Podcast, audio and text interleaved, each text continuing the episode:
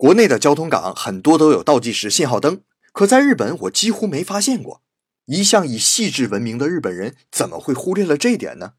正好啊，我研究生时期的一位老师是交通规划领域的专家，于是我就请教他。他告诉我呀，日本以前是有倒计时信号的。倒计时最大的好处就是能让行人和车辆根据剩余时间来控制速度。行人交通事故率确实降下来了，可车辆事故率却上去了。原来呀，很多司机会看着计时器，提前做好准备，一变绿灯马上冲出去。美国使用倒计时器以后，交通事故率增加了百分之五，台湾地区更是增加了百分之五十。